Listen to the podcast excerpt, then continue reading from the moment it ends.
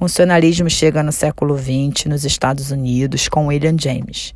O objeto de estudo é a mente, no sentido de tornar a mente como algo a se adaptar para a sobrevivência.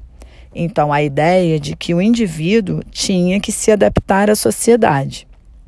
O psicólogo era visto nessa época como um engenheiro da sociedade. Os métodos utilizados eram métodos variados, daí a denominação de ecletismo metodológico. Todo método, desde que fosse útil, ele seria considerado um método verdadeiro. Então, a partir do momento que fosse capaz de tornar funcional aquele que não era funcional, esse método seria válido a linha do funcionalismo ela foi muito influenciado pelo pragmatismo. Então, como verdade, a capacidade de ser útil.